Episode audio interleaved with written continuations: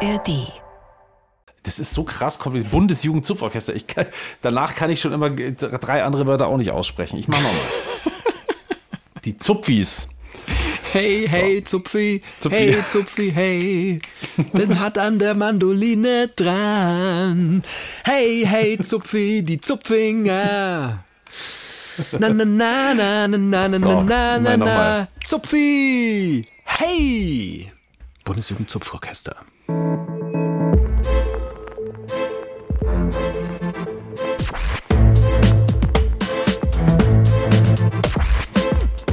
Klassik für Klugscheißer. Herzlich willkommen zu Klassik für Klugscheißer, der einzige Ort, an dem man trotz Dummgelaber schlauer wird, wo Mozart mit Radiohead einen Trinken geht und wo der Barock rockt. und wo Uli Knappt und Lauri Reichert. In diesem Sinne, Uli, willst du dem noch was hinzufügen? Äh, du hast mir jetzt einfach mein Opening geklaut, aber nein, nein, äh, alles richtig, was du gesagt hast, lieber Lauri. Herzlichen Glückwunsch und alles Gute von mir. Du hattest ja neulich Geburtstag im Nachgang noch und Noch herzlich willkommen, ein alle mehr. Hörerinnen und Hörer. Ja, sie werden ähnlich irritiert sein wie du, nachdem ich heute einfach mal angefangen habe. Sonst machst du das ja immer. Aber wir haben uns gedacht, ein bisschen Abwechslung kann hin und wieder einer so alten Ehe nicht schlecht tun. Äh, Ich habe übrigens auch noch was, das ich gerne los würde, bevor wir hier direkt reinstarten mit unserem Thema. Und zwar, sorry, we messed up. In unserer Folge über Johannes Brahms ist uns in der Nachbearbeitung der Folge ein Fehler unterlaufen. Ein ziemlich blöder noch dazu. Und da haben uns viele von euch darauf aufmerksam gemacht. Vielen Dank dafür übrigens. Ich glaube, wir haben zu einer einzigen Thematik noch nie so viele Zuschriften bekommen, aber vollkommen zu Recht, denn ich habe großspurig das grandiose und alles Fleisch, es ist wie Gras von Johannes Brahms aus seinem deutschen Requiem angekündigt. Und dann habe ich noch erzählt, warum ich das Stück so geil finde und dass ich es gerade noch im Zug gehört habe und bla bla bla. Ich habe es richtig schön groß gemacht und dann kam was ganz anderes. Da hat sich irgendwie in der Postproduktion ein Ausschnitt aus dem ersten Satz der vierten Sinfonie von Brahms reingezeckt. Wie? Das wissen wir nicht. Wer dafür verantwortlich ist, er wird noch zur Rechenschaft gezogen werden. So viel ist klar. Hier werden noch Köpfe rollen. Nein, kann halt hin und wieder mal passieren. War ein Fehler, war keine Absicht, sorry. Vielen herzlichen Dank fürs Aufmerksam machen. So, und wo ich mir das jetzt vom Herzen geredet habe, könnten wir eigentlich direkt anfangen. Es ist schon die zweite Folge dieser neuen Staffel von Klassik für Klugscheißer und das Thema lassen wir diesmal ganz einfach präsentieren von keinem Geringeren als einem der größten Entertainer des deutschsprachigen Raums. Peter Alexander, bitte übernehmen Sie. Mandolinen um Mitternacht haben uns um den Schlaf gebracht. Jemand, der durch die Straßen zieht, spielt uns immer das gleiche Lied. Mandolinen um Mitternacht, so geht's das schon die vierte Nacht. Jeder kennt ihn schon, jeder lacht ihn aus, aber er geht nie nach Haus.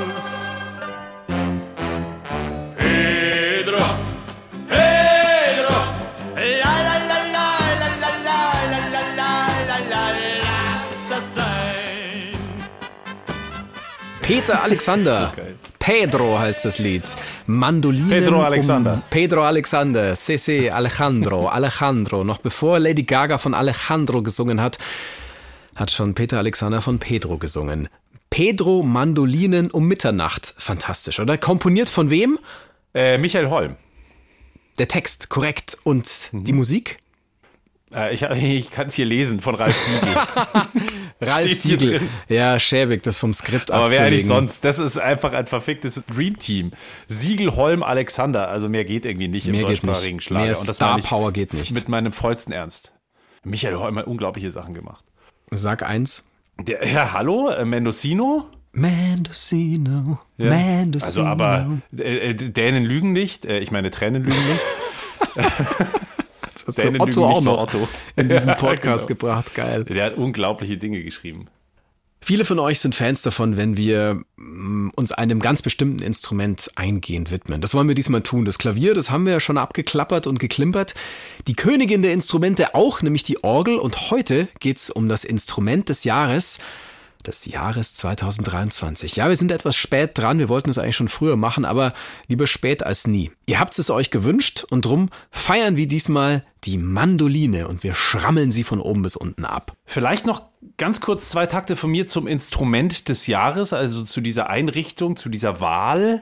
Die Landesmusikräte, sowas gibt es in jedem Bundesland, ähm, die stimmen über Vorschläge zum Instrument des Jahres ab. Also die treffen sich halt und dann wird darüber diskutiert, abgestimmt und dann überlegt sich, also wenn es dann feststeht, überlegt sich jedes Bundesland, was kann man denn machen, um Neugier und Aufmerksamkeit auf dieses Instrument zu lenken und dann werden Schirmherrinnen und Herren gewählt und Projekte organisiert. Und ja, das ist dann alles schon auch eine relativ technokratische Angelegenheit und auch so ein bisschen random, finde ich. Machen wir halt mal irgendwie so ein Instrument. Aber natürlich ist es auch irgendwie eine gute Sache, weil dann halt Medienheinis wie wir uns einem Instrument widmen, das nicht jeder auf dem Schirm hat. Wie zum Beispiel die gute alte Mandoline. Und diese wurde in diesem Jahr übrigens einstimmig von den Landesmusikräten zum Instrument des Jahres gewählt. Für uns jetzt ein guter Grund, über die Mandoline zu sprechen, aber nicht der einzige, denn wir haben ziemlich viele Zuschriften von euch bekommen. Natürlich kriegen wir die immer zu Themen, die ihr euch wünscht. Und da sind auch immer wieder Instrumente dabei. Macht doch mal was zu Blasinstrumenten, mach doch mal was zu. Unter anderem übrigens auch natürlich zur Mandoline. Einer, der uns da sehr schön und ausführlich geschrieben hat, ist der Markus. Er schreibt, die Mandoline ist ein scheinbares Nischeninstrument, das allerdings auf eine ziemlich lange Tradition in Deutschland zurückblickt. Und wenn man mal genauer hinschaut, dann findet man in vielen kleineren und auch größeren Städten zwischen 50 und 100 Jahre bestehende Zupforchester. Das finde ich eigentlich ganz lustig, denn äh, wir haben heute auch jemanden von einem Zupforchester später noch hier in diesem Podcast zu Gast.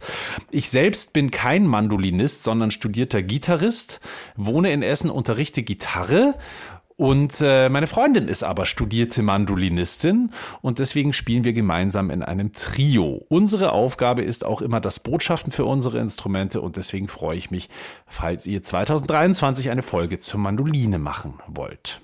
Machen wir, Markus, und zwar genau heute. Gerade noch. Das Jahr ist fast vorbei. Gerade noch, aber wir haben es noch hingekriegt im Jahr 2023. In diesem Sinne, äh, zuallererst mal noch an euch die Bitte oder der Aufruf, Themenvorschläge wie der von Markus immer jederzeit gerne weiterhin auch an uns an klugscheißer.br.de oder immer noch sehr, sehr neu. Wir haben jetzt eine Standleitung auf ein Handy ähm, und zwar über WhatsApp. Unsere Telefonnummer ist da, die 0171 544 4464 0171 544 4464 und da könnt ihr uns Nachrichten jeder Couleur schicken, gerne äh, natürlich per Text, aber was uns natürlich als Menschen vom Radio und Podcast sehr freut, sind Sprachnachrichten. Ja, dann können wir einfach den Themenvorschlag als Sprachnachricht spielen. Das ist viel einfacher als eine Mail vorlesen. Genau, dann hätte ich mir das alles sparen können. Wir entstauben heute dieses Instrument, die Mandoline. Und ich bin ganz ehrlich, ich habe bislang die Mandoline nicht so recht auf dem Schirm gehabt. Dabei ist es so, dass dieses gitarrenartige Ding die erste Geige spielt in einem der bekanntesten Pop-Songs der vergangenen Jahrzehnte.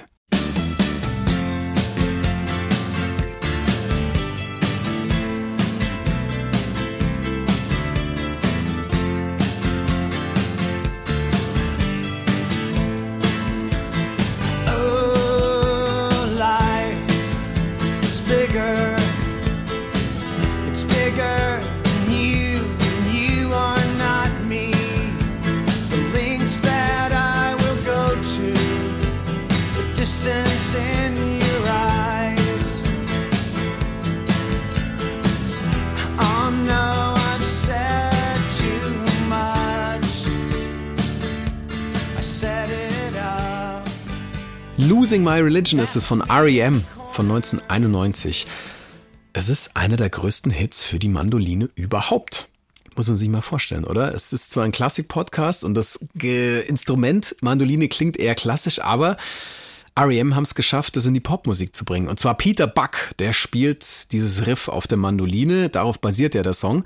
Ansonsten spielt Peter Buck Gitarre bei REM, aber der Mann, der will einfach mal mit Instrumenten experimentieren und was passiert, was kommt raus, wenn man Experimente macht?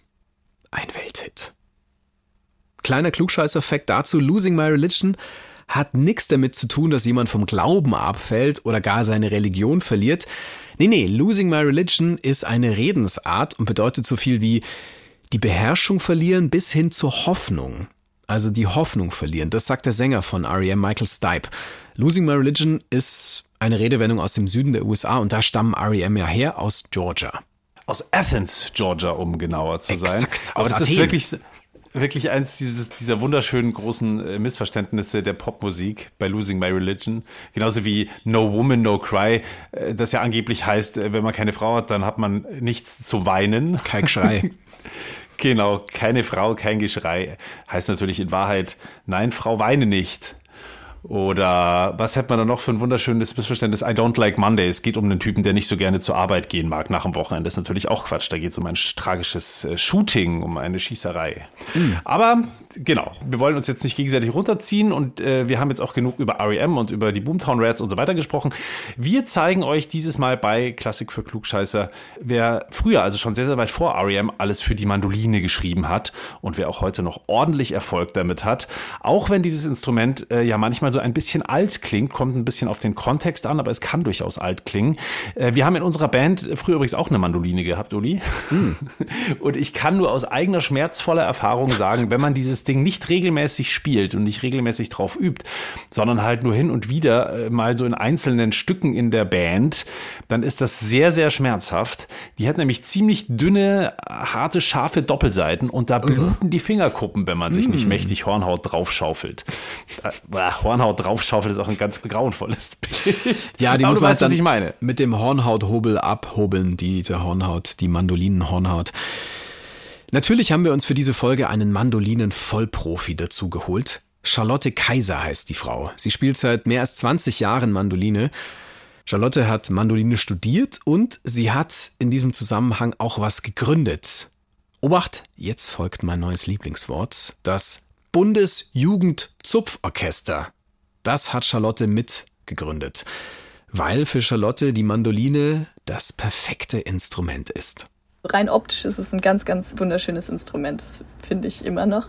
Klanglich ist es auch sehr schön, es passte mir sehr gut, weil es ein sehr zartes und sensibles Instrument ist. Also die Geräusche, die man darauf fabriziert, sind irgendwie sehr, sehr zart. Und je mehr ich dann halt mich damit beschäftigt habe, desto mehr habe ich festgestellt, wie vielseitig die Möglichkeiten eigentlich sind. Vielseitig. Hat sie gerade wirklich vielseitig gesagt. Sie hat vielseitig gesagt. Ich Ja, weiß nicht, ob sie es mit AI gesprochen hat oder mit EI. Nee, passt auf jeden Fall sehr, sehr gut, weil die Mandoline ja auch mehr Seiten hat, zum Beispiel als eine normale Gitarre. Also, ja gut, kommt ein bisschen drauf an, wie man es nimmt. Eine Gitarre hat sechs Seiten und eine Mandoline hat vier Seitenpaare. Also da sind jeweils zwei Seiten gleich gestimmt und das macht dann natürlich nach Adam Riese acht. Korrekt. Steigen wir ein in die kleine Klassik für Klugscheißer Instrumentenkunde. Ja, die Mandoline. Wie klingt sie denn ganz klassisch gespielt?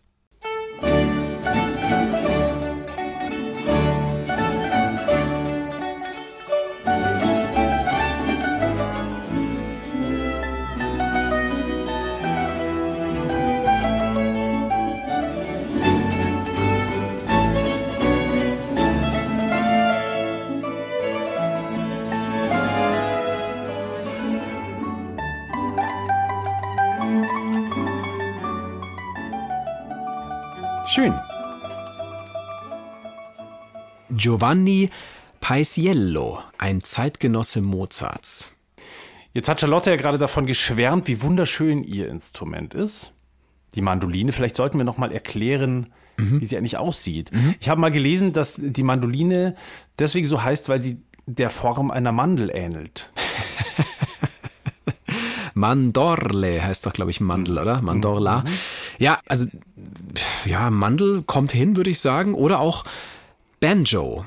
Das ist jetzt nicht ganz so schmackhaft und schön wie eine Mandel. Ich mag die Mandel sehr gern in meinem Frühstücksmüsli. Aber stell dir eher mal ein Banjo vor. Die Mandoline schaut ein wenig aus wie ein Banjo, nur dass das Banjo eben einen runden Instrumentenkorpus hat. Die Mandoline dagegen sieht eher aus wie eine halbe Birne. Auch das ist sehr schmackhaft. Die Mandoline spielt man mit einem Plektrum, meistens mit einem Schildpatt, Metall, Elfenbein oder Holzplättchen. Also dem Elfenbein will ich ja mal Elfenbein- nicht hoffen. Ja, ja, ich sag's ja Schildpatt will gerade. ich auch nicht hoffen. Also, äh, das ist etwas aus der Zeit gefallen. Natürlich sollte man heute nicht mehr machen.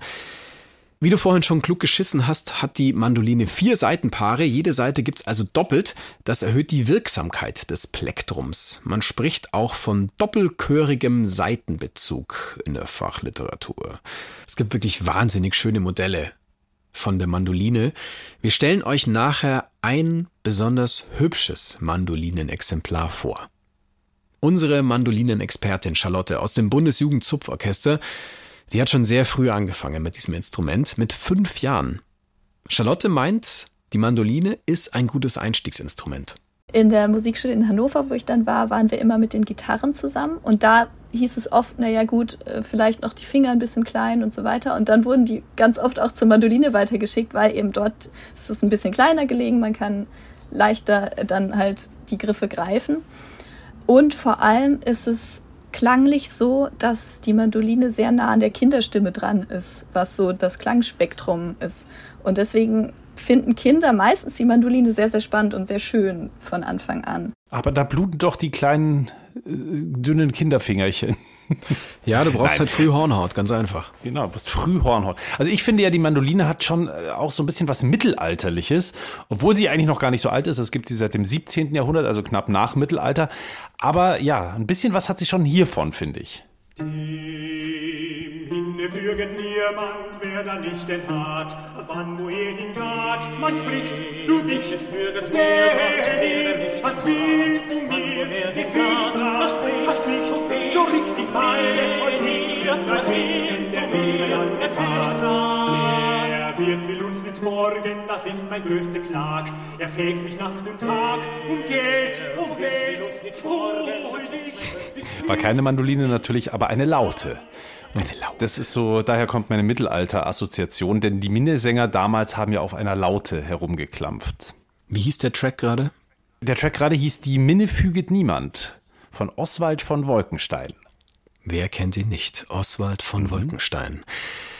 Wir versuchen immer alle Musik, die ihr hier hört, auf eine Playlist zu packen, wenn es die denn bei Spotify gibt, diese Songs. Und da könnt ihr die dann alle nachhören. Die Playlist heißt immer so wie diese Folge, findet ihr auch in den Informationen zu dieser Folge, aka Show Notes unter dieser Folge. Folgt einfach dieser Playlist und dann könnt ihr alles nachhören, was wir hier nur ganz kurz anreißen. Auch Hits aus dem Mittelalter. Die Laute klingt in der Tat ähnlich wie die Mandoline. Und die Laute ist auch gar nicht so weit weg von der Mandoline. Die gehört nämlich auch zur Familie der lauten Instrumente. Ist ja auch manchmal ein lautes Instrument. Haha, ha, haha, ha. Ich habe ihn erwartet, sage ich dir ganz ehrlich. Mhm. Ein lauter Gag. Wie die lauter Gags. Lauter Gags. Wie die Mandoline genau entstanden ist, das ist gar nicht so klar. Also sie ist ein Korpus, auf den man Saiten spannt und auf die Idee sowas zu machen, sind auf der Welt verschiedene Leute irgendwann gekommen. Die frühesten Vertreter der Mandoline findet man dann aber in Italien, und zwar Anfang des 17. Jahrhunderts, die Barockmandoline. Also da gab es noch keine einheitliche Stimmung, es gab Darmseiten und so weiter. Also es ist wirklich ein anderes Instrument, ist auch sehr spannend, wird heute dann auch von alten Musikensembles viel verwendet. Und aus der hat sich dann die neapolitanische Mandoline entwickelt, die sich orientiert hat dann an der Violine in ihrer Stimmung. Also wir sind auch in Quinten gestimmt, auch GDAE. Es war so ein bisschen der Gedanke, dass Violinisten dann auch Mandoline spielen und andersrum. Ja, sie hat Darmseiten gesagt, also Seiten, die aus einem Darm sind. Hm, aus Katzendarm, glaube ich sogar. Okay, jetzt verlieren wenn wir, nicht alles gerade täuscht. Hörerinnen und Hörer. Korrigiert, korrigiert mich, wenn ich falsch liege. Ja, schreibt uns gerne eine Mail, wenn ihr da mehr wisst zum Darm, also zu dem Material, aus dem Seiten vor vielen Jahren gemacht wurden. Welchem Lebewesen man da den Darm entnommen hat. Ich glaube, wie gesagt, der Katze. Das kann gut sein. Aber die Katze hat sieben Leben, also da muss man sich keine Sorgen Ja, und wir Menschen, wir essen ja auch gerne Tierdarm, siehe Weißwurst. Haben wir auch schon öfter in diesem Weißwurst-Podcast drüber gesprochen, wie versiert Lauri Reichert ist im Weißwurst-Sezieren. Don't get me started. Was es heute auch noch gibt, ist Menschen, die Mandoline spielen können und Geige können. Auch ein geiles Duo, Bartolomei Bittmann.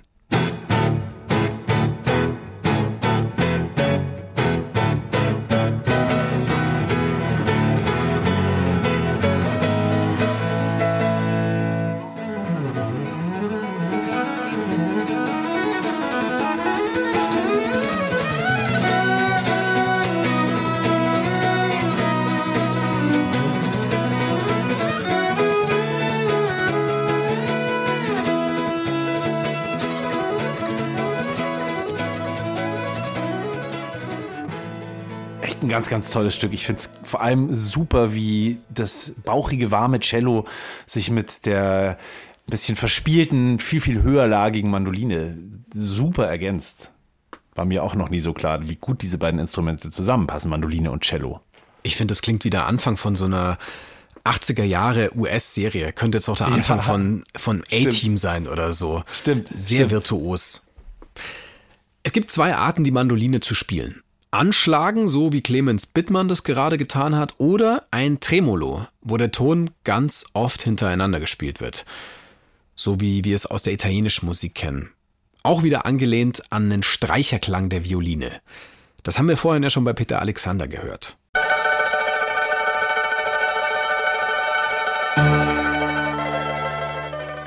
Die Mandoline wurde übrigens auch Geige der Arbeiter genannt, die als Volksinstrument angefangen hat und dann zu den Mandolinenorchestern, den Sinfonieorchestern des kleinen Mannes führten. Wir springen nochmal zurück in der Zeit und teleportieren uns ins Zeitalter des Barocks. Wie klang die Mandoline im Barock?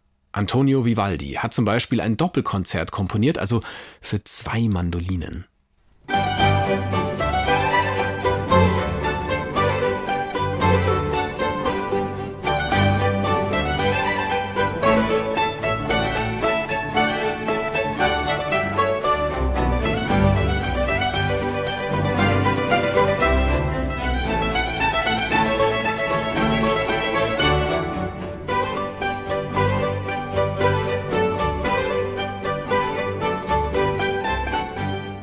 war mir übrigens neu. Ich wusste nicht, dass Vivaldi dieses Stück ursprünglich für Mandolinen komponiert hatte, weil man hört das ja relativ oft. Das ist ein sehr bekanntes Stück von ihm, aber sehr oft einfach nur von Streichern gespielt, mhm. von Geigen, also in diesem Fall dann in den Lagen der Mandolinen und war mir ganz neu. Habe ich hier gelernt von dir. Kennst du eigentlich den Spitznamen von Antonio Vivaldi? Das kannst du was von mir lernen. Ähm, Boah, de, de, de, Nein, es war nicht Waldi. Hartmann, Hartmann. nee? Nein, man nannte ihn den Prete Rosso, den roten Priester. So haben sie ihn damals in Venedig genannt, weil er wirklich Priester war, bevor er dann als Komponist berühmt geworden ist, der Antonio Vivaldi. Er war nicht besonders lang als Priester tätig, aber er wurde immerhin geweiht und hat auch die ein oder andere Messe noch gefeiert, bevor er dann durchgestartet ist als Musikus. Und außerdem hatte er feuerrote Haare, was ja in Italien jetzt nicht so wahnsinnig häufig ist. Und man geht davon aus, dass er deswegen seine Haare auch sehr, sehr oft unter einer Perücke versteckt hat. Der rote Priester Prete mhm. Rosso, Antonio Vivaldi. Das ist mal Klugscheißerwissen. Ich glaube, das kann man auf der nächsten Feier gut weitererzählen. Danke, Lauri, für diesen Klugscheißerfekt.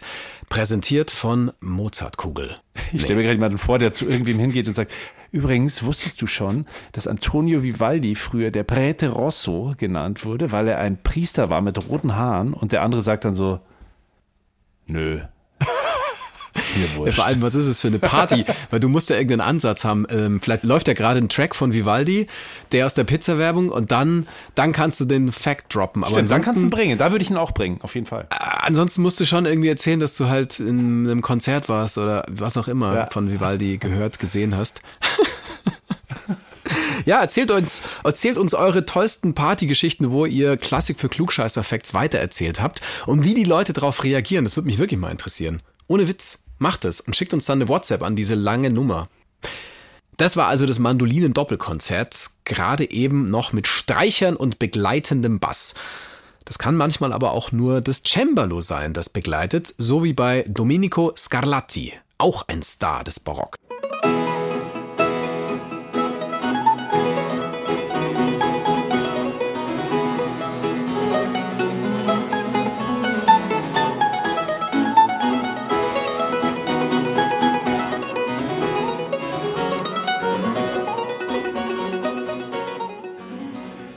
Tiefster Barock ist das.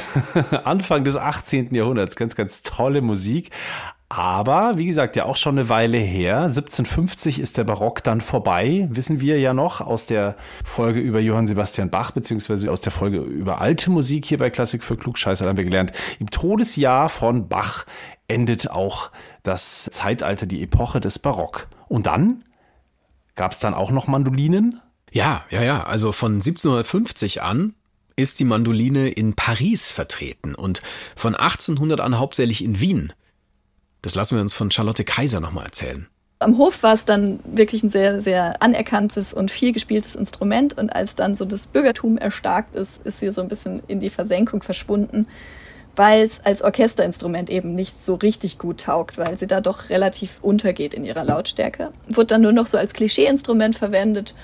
In zum Beispiel Don Giovanni gibt es eine Szene, in der Don Giovanni am Fenster singt und dabei eben von der Mandoline begleitet wird.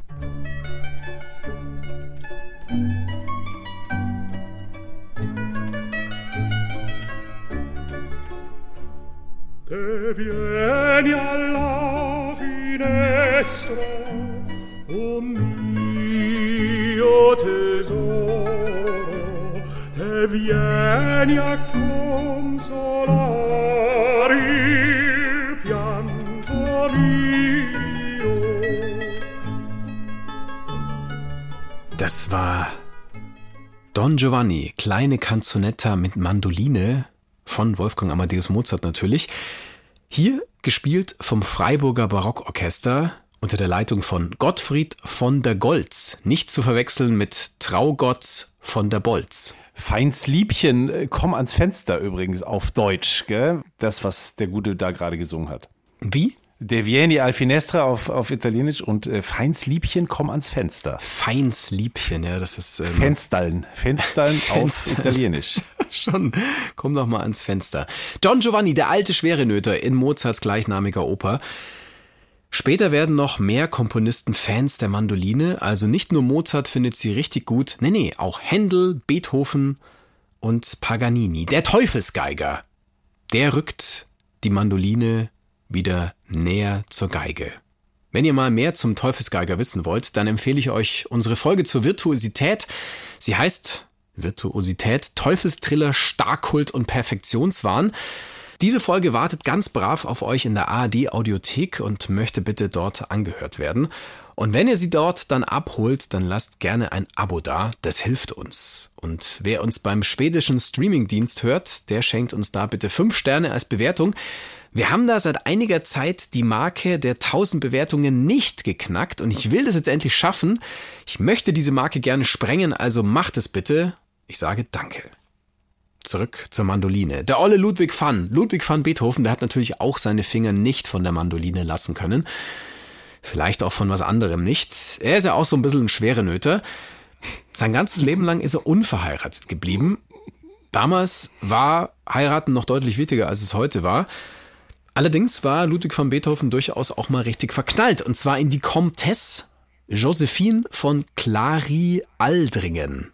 Allein wegen des Namens war er sehr verliebt. Exakt. Wie kann man Mich nicht wäre das geschehen sein? gewesen. Ja. Das war eine bekannte Sängerin und Mandolinenspielerin. Das Autograph für das Adagio für Mandoline und Klavier in S-Dur hat Ludwig van Beethoven so überschrieben und zwar mit einer Widmung pour la belle je par LVB. Also für die schöne Josephine von LVB, aka Ludwig van Beethoven. Er hatte das, AKA Lucky vom. Ruhrmarkt. es war für sie.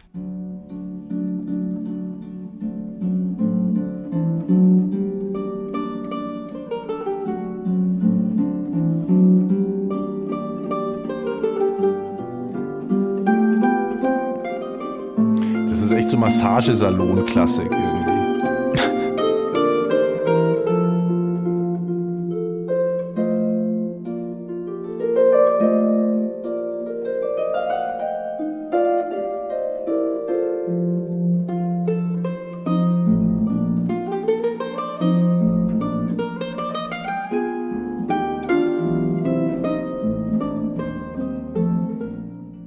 Klingt tatsächlich ein bisschen nach Massagesalon. Vielleicht finden wir es ja auf dem Dachboden einer alten Dame, zum Beispiel der Ur-Ur-Ur-Ur-Urenkelin von Comtesse Josephine von Clary-Altringen. Melden Sie sich bei uns. Schauen Sie zuerst auf Ihrem Dachboden nach, Frau von Clary-Altringen. Kann Und gut dann reden sein. wir über das Heiraten mit diesem Nachnamen. sollte die Beethoven-Forschung mal besteigen, diesen Dachboden. Man sagt, dass die Comtesse bekannt war als Mandolinenspielerin, aber Avi Avital, den wir gerade mit der Mandoline gehört haben, hat mal gesagt, dass man an den Noten sieht, dass sie eigentlich eine Anfängerin war. oh, oh, oh. Das war ja gerade auch schon eine Bearbeitung und äh, für Mandoline wird auch sehr, sehr viel arrangiert. Also klassische Stücke nochmal für das Instrument dann umgeschrieben. Charlotte Kaiser und ihr Bundesjugend-Zupforchester greifen da auch viel drauf zurück. Sie arrangieren selber, aber sie spielen auch viele zeitgenössische Stücke, die extra für die Mandoline geschrieben worden sind. Sie haben sich vor fünf Jahren gegründet. Charlotte war von Anfang an dabei als Gründungsmitglied. Hm. Es gab äh, ja ein ein Bundesjugendorchester damals, ein, ein Bundesjugendballett, ein Bundesjugend-Jazz-Orchester und es gab aber halt kein Bundesjugend-Zupforchester. Also, tja, Marktlücke und zack, gegründet. Mitmachen können Jugendliche von 15 bis 30. Da werden sich alle so um die 30 freuen, wenn sie doch als Jugendliche bezeichnet werden, aus ganz Deutschland. Wir müssen halt Mandoline spielen können. Das Orchester besteht jetzt aus Mandolinen, Mandolen, also das ist so die bisschen größere Variante von der Mandoline, so wie die Viola zur Violine gehört, und Gitarren. Und äh, in der Bassgruppe haben wir noch Kontrabässe dazu. Und ja, daraus besteht dann ein Zupforchester. Die Idee dahinter ist, dass es ein Orchester sein soll ohne Hierarchien. Also sie wollen ein demokratisches Orchester sein. Jeder soll sich einbringen können. Nichts soll irgendwie von oben vorgegeben werden. Und so soll sich dann auch so ein eigener Orchesterklang entwickeln, bei dem alle ihre eigene Stimme einbringen wollen.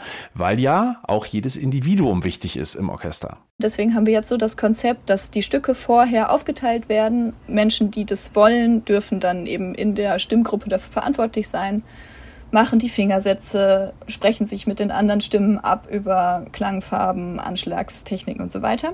Und dann in den Tutti-Proben haben wir unsere musikalische Leiterin Lisa Hummel, die das dann alles so ein bisschen zusammensetzt. Ein Stück, das Charlotte gerne mit dem Bundesjugend-Zupforchester spielt, ist zum Beispiel die Bittersweet von Christopher Grafschmidt. Der dritte Satz heißt I want you to panic. Kommt uns vermutlich allen ein wenig bekannt vor. Dieser Satz ist nämlich ein Zitat von Greta Thunberg.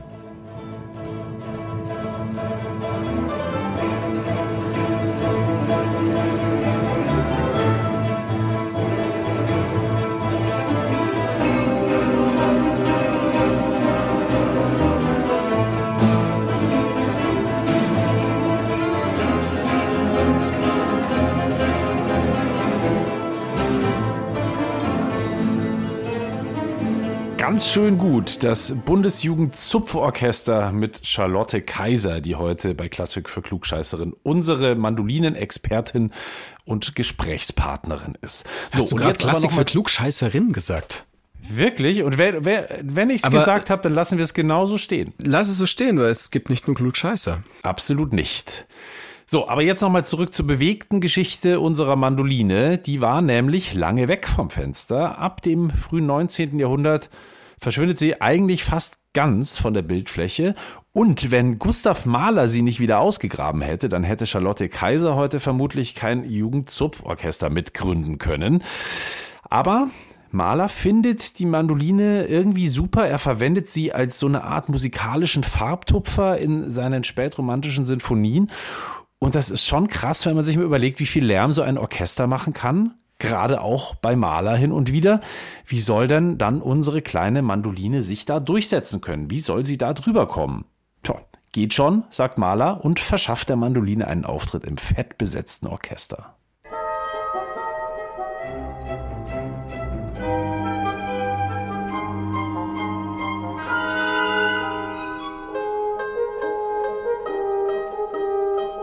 Da ist sie.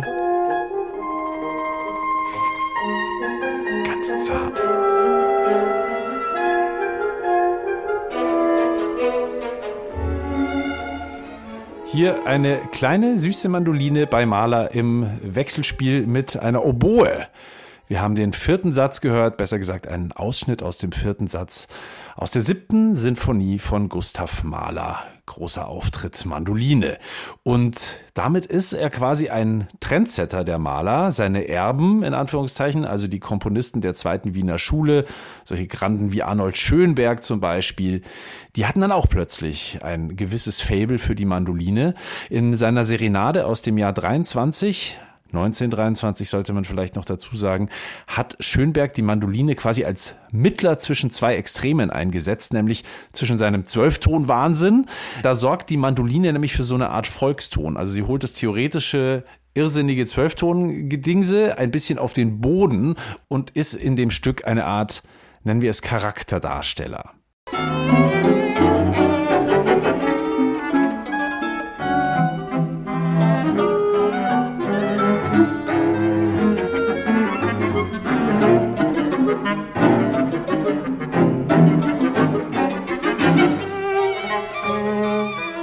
Klingt ein bisschen so, als hätte jemand beim Volksmusiksender ein bisschen das Radio verstellt. Charakterdarsteller, da fällt mir ein, was ist eigentlich mit Richard Wagner? Also wenn wir doch schon bei Maler und der Spätromantik waren, mhm ist der Wagner doch auch nicht so weit weg. Äh, man mag es nicht glauben, aber es gibt da tatsächlich einen Link von der Mandoline zu Richard Wagner, wobei ich auch echt sagen muss, Wagner und Mandoline, das passt auf den ersten Blick so gut zusammen wie Metallica und Maultrommel oder so. Aber ja, auch in dieser Folge taucht Richie Rich Swagner alias Wagner auf. Wir können irgendwie nicht ohne ihn, merke ich gerade. Und zwar ist die Geschichte folgende. Unsere BR-Kultsendung Kunst und Krempel hat sie ausgegraben. Die Wagner-Mandoline, das ist eine total irre Story. Diese Wagner-Mandoline wurde in den 1920er Jahren gebaut. Also sie hat nichts direkt mit seiner Musik zu tun, dafür aber mit seinem markanten Schädel.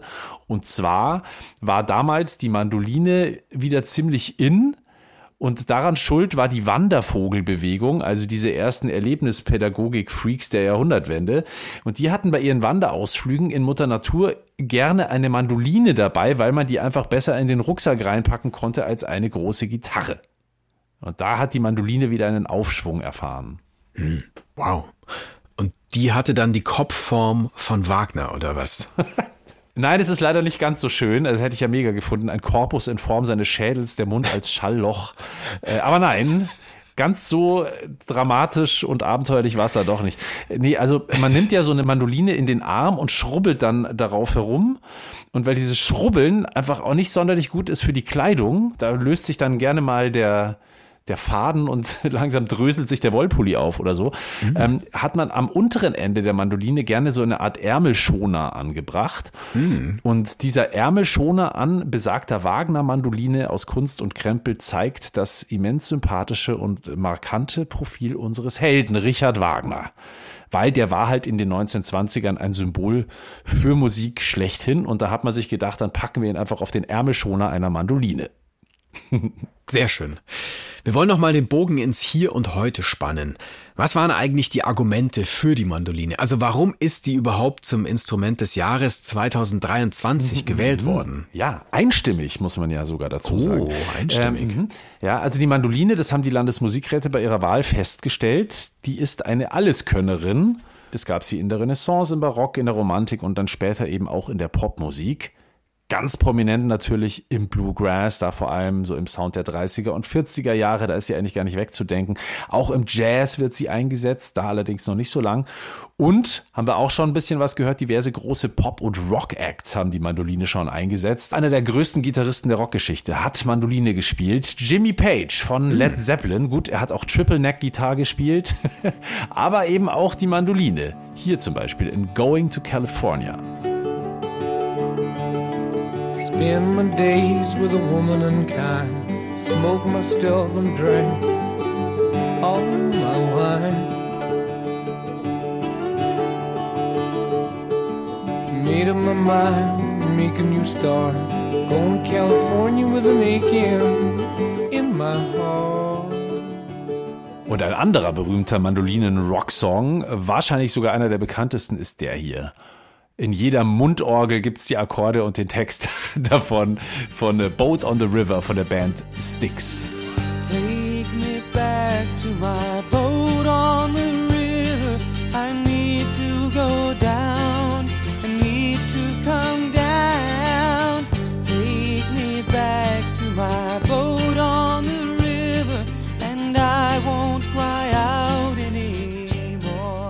Der Song von Styx, Boat on the River, war Nummer eins in manchen Ländern, nicht in den USA. Aber ja, es ist ja bis heute eigentlich so eine Art Evergreen des Adult-Oriented Rock.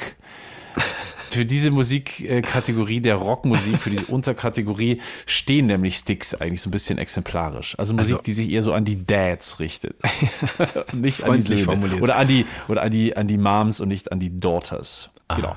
Übrigens, äh, Uli, wusstest du, dass auch deine Superheroes von Muse die Mandoline verwendet haben? Ist mir nämlich wieder gekommen und zwar in einem sehr alten Lied in Blackout vom Überalbum Absolution 2004, glaube ich, Oh. rausgekommen. Also fast 20 Jahre alt. Und auch da kann man eine Mandoline hören.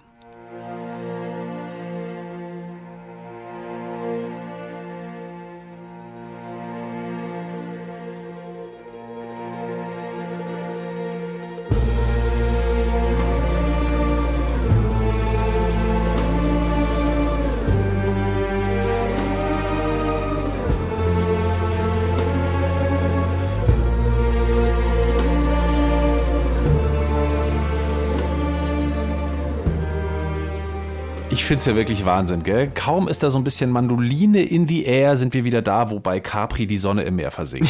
Ähm, übrig- und, und, und übrigens, das war auch bei Muse so. So ist die auch zu Muse in dieses Lied reingekommen. I spent a fair bit of time in Italy last summer and I think that track was influenced by some of the sounds I heard there. Hat Matt Bellamy von Muse darüber erzählt, wie er auf eine Mandoline gekommen ist in diesem Lied. Also mitgebracht aus dem Italienurlaub. Machst du einmal Urlaub in Italien, schon hast du Mhm. Neues Instrument entdeckt und haust es auf so ein tolles Album drauf. Also Absolution war wirklich, glaube ich, mein Lieblingsalbum von Muse, aber danach, wie gesagt, ging es ein bisschen bergab. Also dieses Superheroes war damals richtig, mittlerweile nicht mehr. Aber vielen Dank dafür, dass du mir die Ohren geöffnet hast für die Mandolinen-Sounds bei Muse. Das hätte ich jetzt nicht gewusst. Gern geschehen. Muse sind Rockstars, sind Popstars, wie man sie nennen mag. Wir gehen von Großbritannien, da kommen Muse her, in ein anderes Land, nämlich nach Brasilien. Da gibt's auch Menschen, die Popstars sind und mit der Mandoline Mucke machen. Die Künstlerin, um die es geht, heißt Bia Via Chan. Man spricht es wahrscheinlich ganz anders aus, aber ich habe es probiert. Der Wille zählt. Und die ist einfach nur krass. Die spielt ungefähr 10 Millionen Instrumente von Schlagzeug über Saxophon bis Klavier und eben viele Saiteninstrumente. Sie singt auch die Frau, sie schreibt Songs. Ah ja, und dann ist sie auch noch Zahnärztin. Dazu hat sie noch Nebenbei. Ja, ja, so wie Dr. Alban. Ja, und dann hat sie auch noch noch einen Master of Biomedic. Entschuldigung, Entschuldigung. Mach Du, weiter, alles gut, alles gut, wir bleiben ernst. Das ist so eine Art Tourette. Wenn, wenn, wenn, ich das, wenn ich den Namen Dr. Alban höre, muss ich einmal kurz singen Halleluja. Ihr zu Recht so ein geiler Song. Sing Halleluja! Sing, sing Halleluja, sing. Damit schafft's auch Sing Halleluja auf die Playlist von dieser Folge. Dafür hat sich's gelohnt, Lauri, danke. Ich will noch kurz weiter schwärmen von einer Künstlerin aus Brasilien. Sie ist nicht nur Zahnärztin, nein, sie hat auch einen Master of Biomedical Engineering im Bereich der Kernphysik und einen Natürlich. Doktortitel in Biowissenschaften im Bereich Pflanzengenetik. Ja, das ist alles sehr funny. Jetzt wird's ein bisschen trauriger. Vor einigen Jahren, 2017, hat sie eine Krebsdiagnose bekommen und sie hat beschlossen, wenn sie das alles überleben sollte, dann will sie nur noch Musik machen. Sie hat überlebt, sie macht nur noch Musik. Ja, und es lohnt sich bei ihr. Sie hat eine riesen Reichweite. Also auf Instagram hat sie ungefähr eine Viertelmillion Follower.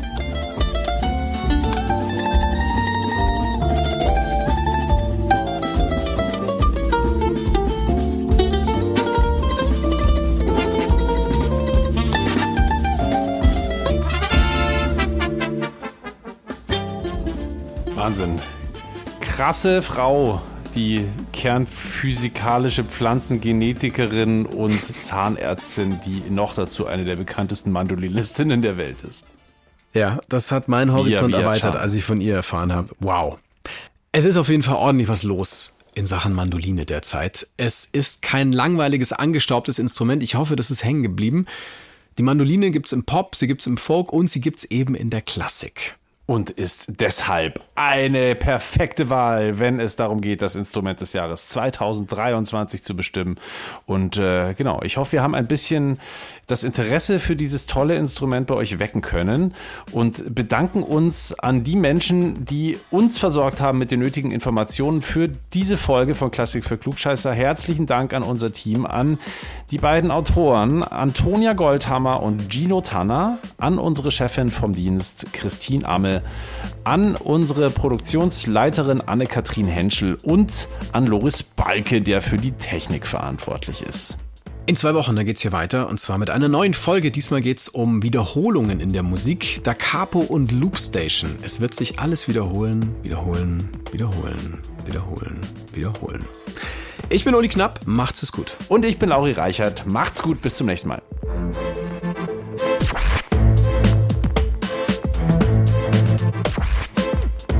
Klassik für Klugscheißer.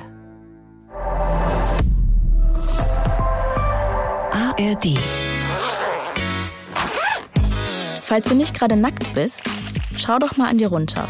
Alles, was du trägst, erzählt seine ganz eigene Geschichte. Und ich, Aminata Belli, erzähle dir vielleicht die Geschichte zu genau diesem Teil. Im neuen Podcast Iconic. Hier sprechen wir über Mode, über Kultur und über die Geschichten, die ihr eigentlich hören müsstet.